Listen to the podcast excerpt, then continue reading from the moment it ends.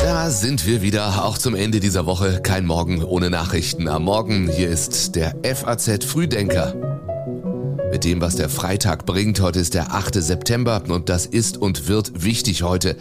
Der Bundestag stimmt über das Heizungsgesetz ab. In Indien treffen sich die Wirtschaftsmächte zum G20-Gipfel und die deutsche Basketballmannschaft kämpft um den Einzug ins WM-Finale. Gleich mehr dazu, hier erst noch die Meldungen der Nacht in Schlagzeilen. Bei zwei Terroranschlägen islamistischer Kämpfer in Mali sind nach Angaben der Militärregierung mindestens 64 Zivilisten und Soldaten ums Leben gekommen. Der Generalstab der ukrainischen Streitkräfte meldet einen Teilerfolg in der Nähe der östlichen Stadt Bachmut sowie Fortschritte beim Vormarsch der ukrainischen Truppen nach Süden zum Asowschen Meer. Schöne Worte reichen nicht, das sagt die grüne NRW-Wirtschaftsministerin Mona Neubauer zum vom Kanzler angekündigten Deutschlandpakt. Es brauche jetzt konkrete Taten, so Neubauer. Und Rekordniederschläge haben in Hongkong zu Überschwemmungen geführt und einen Teil des öffentlichen Lebens lahmgelegt. Sebastian Balster hat die Redaktion bei der FAZ. Ich bin Jan Malte Andresen. Ihnen allen einen schönen Freitagmorgen. Bei uns gibt es eine große Erleichterung, dass wir jetzt nicht unter einem solchen Zeitdruck ein solches Gesetz äh, im Deutschen Bundestag abschließend beraten und entscheiden müssen. Erinnern wir uns alle dran, oder? Ein erleichterter Oppositionsführer, Friedrich Merz, Anfang Juli. Nach Monaten Diskussion und Streit verschiebt die Ampelkoalition damals die Entscheidung über ihr Heizungsgesetz. Heute wird es aber soweit sein. Heute berät der Bundestag abschließend über das, wie es offiziell heißt, Gebäudeenergiegesetz und stimmt anschließend darüber ab namentlich. Zu erwarten ist, dass das Gesetz mit den Stimmen der Regierungsfraktionen von SPD, Grünen und FDP verabschiedet wird. Sicher ist das angesichts der Vorgeschichte aber längst nicht. Denn in den vergangenen Monaten war ja kein anderes Vorhaben der Bundesregierung so umstritten wie dieses. Mehrfach hat es zum Teil tiefgreifende Änderungen gegeben. Die Abstimmung wurde in letzter Minute verschoben, weil das Verfassungsgericht dem Protest eines CDU-Abgeordneten Recht gab, der mehr Zeit für die Beschäftigung Beschäftigung mit dem Gesetz verlangt hatte. Und irgendwie schien das auch der Mitregierungspartei FDP nicht ganz unrecht gewesen zu sein. Fraktionschef Christian Dürr sagte damals Anfang Juli. Da gerät tatsächlich Gründlichkeit vor Schnelligkeit. Und die besondere Situation beim Heizungsgesetz ist ja die Tatsache, dass der Bundestag bzw. die Regierungsfraktion es so umfangreich schon geändert haben in eine, wie ich finde, sehr, sehr gute Richtung. Und äh, insofern äh, gehe ich beim nächsten Mal einfach davon aus, dass vielleicht gar nicht so viel umfangreiche Änderungen bei Gesetzentwürfen nötig sind. Das Gesetz soll nach den nun vorliegenden Plänen Plänen Anfang 2024 in Kraft treten und erst einmal nur für Neubaugebiete gelten. Neu eingebaute Heizungen sollen dann zu mindestens 65 Prozent mit erneuerbaren Energien betrieben werden müssen. Für Bestandsbauten soll eine kommunale Wärmeplanung der Dreh- und Angelpunkt sein. Auf deren Grundlage können Hausbesitzer entscheiden, ob sie sich an ein Wärmenetz anschließen, eine Wärmepumpe oder eine andere klimafreundlichere Heizung einbauen. Zur oft geäußerten Sorge, dass das vielen jetzt zu schnell geht oder vieles noch unklar ist, sagt FDP-Finanzminister Christian Lindner am Abend bei Maybrit Illner im ZDF. Weil gerade gesagt worden ist, was passiert morgen oder am 1.1. des nächsten Jahres? Nichts. Weil wenn keine kommunale Wärmeplanung vorliegt, dann bleiben alle Erfüllungsoptionen offen. Und man muss ja der Ehrlichkeit halber auch sagen, wer ein neues Haus baut oder wer eine kaputte Heizung ersetzen mhm. muss, der muss auch investieren. Und wenn eine der Unterschied ist nur, wir haben jetzt zukünftig eine höhere Förderung als unter den jetzt geltenden Regeln. Großes Treffen der großen Mächte ab heute in Neu-Delhi. Dort beginnt der zweitägige G20-Gipfel. Mit dabei die Staats- und Regierungschefs führender Wirtschaftsmächte. Für Deutschland reisen Kanzler Scholz und Finanzminister Lindner an. Und zu besprechen gibt es viel, von der Klimakrise bis zum Krieg in der Ukraine. Das alles unter indischer G20-Präsidentschaft, die gekonnt inszeniert wird. G20 India 2023. One Earth, One Family, One Future. Eine Erde, eine Familie, eine Zukunft, das ist das Motto dieses Gipfels. In Wahrheit aber sind die Meinungsverschiedenheiten unter den Mitgliedern des Clubs erheblich.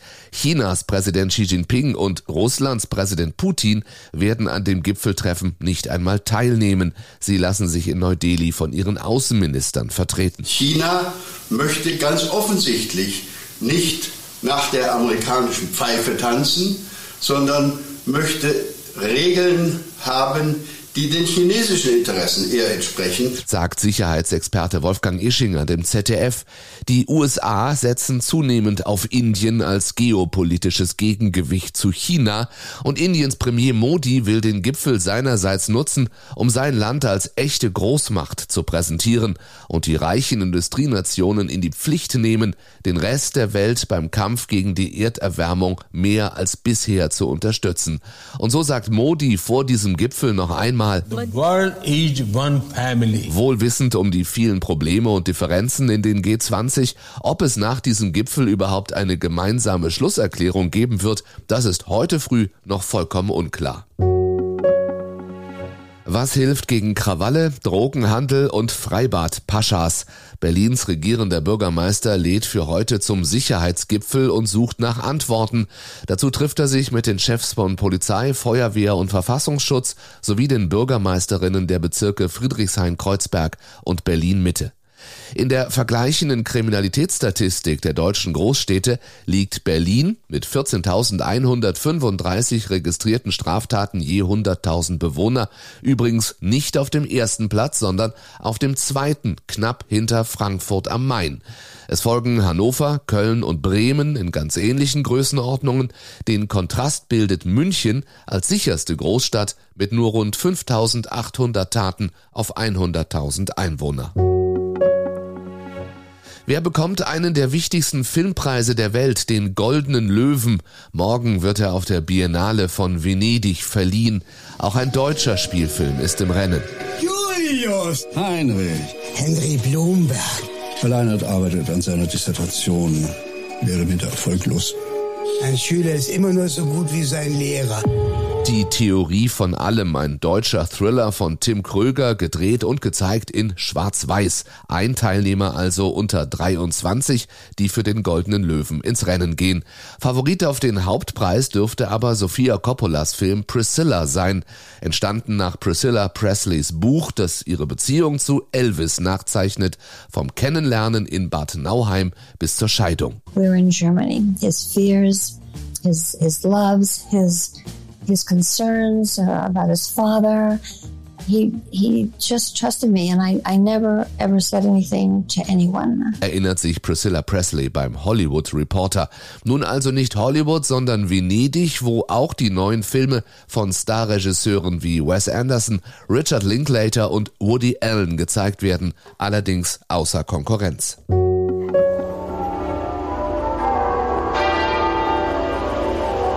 Glockengeläut überall in Großbritannien heute vor einem Jahr, als die britische Königin Elisabeth II. gestorben ist. Heute Mittag sollen in London wieder die Glocken von Westminster Abbey läuten, denn der Jahrestag des Todes der Königin ist gleichzeitig ja auch der Jahrestag der Thronbesteigung durch ihren Sohn, König Charles III., der vor einem Jahr sagte, I am deeply aware of this great inheritance and of the duties and heavy responsibilities of sovereignty. Ich bin mir des großen Erbes und der Pflichten und Aufgaben äußerst bewusst, die mir weitergegeben wurden. Indem ich diese aufnehme, werde ich mich bemühen, ihrem inspirierenden Vorbild zu folgen, wenn es darum geht, die Verfassung hochzuhalten und für die Menschen in Großbritannien und im Commonwealth Frieden, Harmonie und Wohlstand anzustreben. Of the peoples of these islands and of the Commonwealth realms Heute am Jahrestag wird Charles nicht öffentlich auftreten, so hielt es auch Elisabeth bei ähnlichen Gelegenheiten. In der britischen Öffentlichkeit kommt der König mit seinem Kurs übrigens gut an. Bei einer Befragung äußerten sich jüngst 58 Prozent positiv über seine Leistung. Womöglich hat ihm die polternde Kritik seines Sohnes Harry, der kaum ein gutes Haar an der Königsfamilie lässt, eher genutzt als geschadet. Und apropos Harry, der wird morgen zur Eröffnungsfeier der Invictus Games in Düsseldorf erwartet. Das hat es seit 21 Jahren nicht gegeben. Eine deutsche Basketballnationalmannschaft im Halbfinale einer WM. Heute trifft das deutsche Team auf die Auswahl der USA und damit ja auf das Maß aller Dinge im Basketballsport. Ich glaube, wir müssen 40 Minuten äh, einfach soliden Basketball von uns, von uns zeigen, zusammen als Team spielen. Wenn wir äh, nur Einzelaktionen haben, dann, dann wird das nichts. Und sonst, ich glaube, einfach als Team ähm, gute, guten Effort zeigen die, die ganze Zeit und ich glaube, dann können wir jeden schlagen. Sagt der deutsche Spieler Franz Wagner der ARD Sportschau. Die Amerikaner mögen also als Favoriten ins Spiel gehen, die Deutschen als Außenseiter, aber das tun sie mit gesundem Selbstvertrauen. Immerhin hat die deutsche Auswahl bisher alle ihre Spiele bei dieser WM gewonnen, während die Amerikaner in der Vorrunde gegen Litauen patzten. Im zweiten Halbfinalspiel treffen heute Serbien und Kanada aufeinander. Das Finale wird dann am Sonntag ausgetragen. Und auch das ist Thema heute im geschriebenen FAZ Frühdenker Newsletter. Die Titanic steht kurz vor dem Untergang. Gemeint ist das Frankfurter Satire-Magazin. Seit zwei Monaten ist es zahlungsunfähig. Redakteure und Autoren warten auf ihr Geld. Jetzt soll eine Rettungsaktion das wirtschaftliche Überleben sichern wenigstens bis zum Ende dieses Jahres. Mehr dazu lesen Sie bei uns online. Auch diesen Link finden Sie in den Show Notes, also den Notizen zu diesem Podcast. Ich wünsche Ihnen ein schönes, ein hoffentlich erholsames Wochenende. Wir sind Montag zurück, wie immer, mit den Nachrichten am Morgen hier im FAZ Frühdenker. Bis dahin, machen Sie es gut.